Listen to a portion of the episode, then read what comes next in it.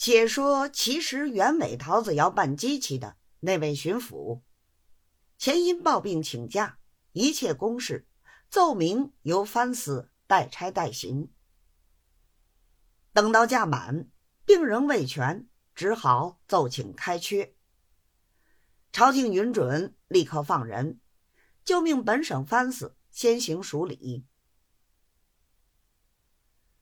这藩司姓胡。名李图，乃是陕西人士。早年由两榜出身，亲用榜下知县，吏部撤迁，分发湖广。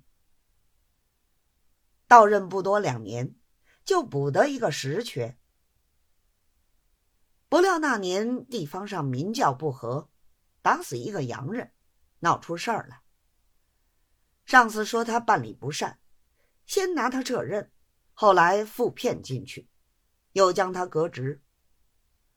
后来好容易投效军营，开复原官，又力保至知府放缺。为了一桩什么交涉案件，得罪了外国人，外国人禀了外国公使，本国公使告诉了总理衙门，行文下来，又拿他开缺。把他气得了不得。后来又走了门路，凑巧那年闹全匪，杀洋人，山西府台把他资调过去办团练。等到和局告成，惩办罪魁，换了巡抚。后任虽未查出他纵团仇教的真凭实据，然而为他是前任的红人儿。就借了一桩别的事情，将他奏参，降三级调用。他民心未死，竭力张罗，于秦晋镇捐案内捐付原官，加捐道台。幸喜折扣便宜，花钱有限，又把家里的老本儿一起搬了出来，报效国家两万银子。就有人保荐他，奉旨记名简放，并交部带领引荐。他就立刻进京，又走了老公的门路，吃亏花的钱不够，不能望得好缺，就放了山东兖宜曹继道，是个苦缺。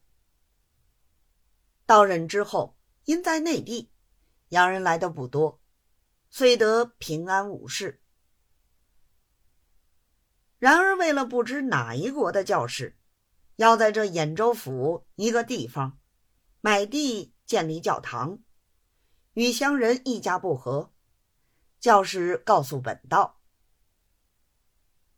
胡里图非但不办乡下人，而且反劝教士多出两个。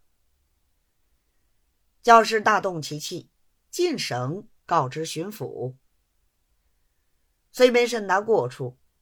巡抚曾将他申斥一番，因此他生平做官屡次栽金斗，都是为了洋人的事儿。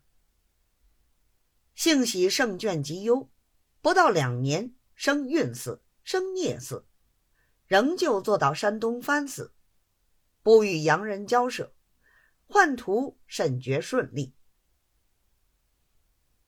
母今因本省巡抚告病。奉旨就叫他升署。